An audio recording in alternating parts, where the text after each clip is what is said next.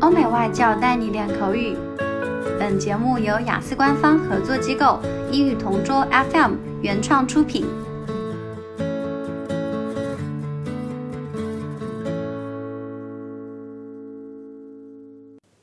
Describe a difficult challenge you met. I've faced several challenges throughout my life, and one challenge that took me a long time to overcome was learning to play the guitar when I was about 25 years old. For most of my teenage years and early adulthood, I'd always wanted to learn how to play the guitar because I've always been a fan of rock music, and the guitarists were always my favorite members of the bands I liked.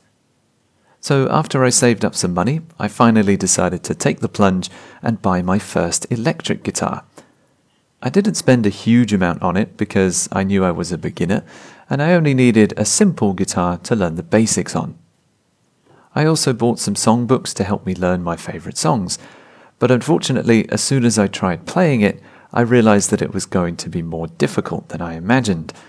For about two weeks, I struggled with very basic techniques, and I could only play about three or four notes correctly.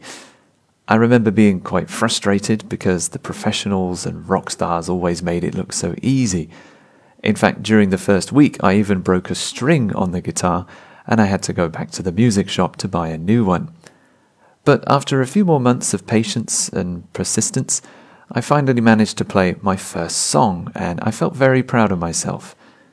Nowadays, I still play a few times a week to keep my skills sharp, but I still wish I'd started playing sooner because I think I could have learned faster when I was younger.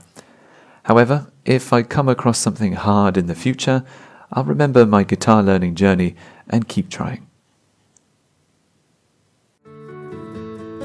OK，今天的 Part Two 口语话题到此结束。想要免费获取一到四月雅思口语完整题库的小伙伴，可以关注我们微信公众号“英语同桌”，回复关键词“口语题库”就可以啦。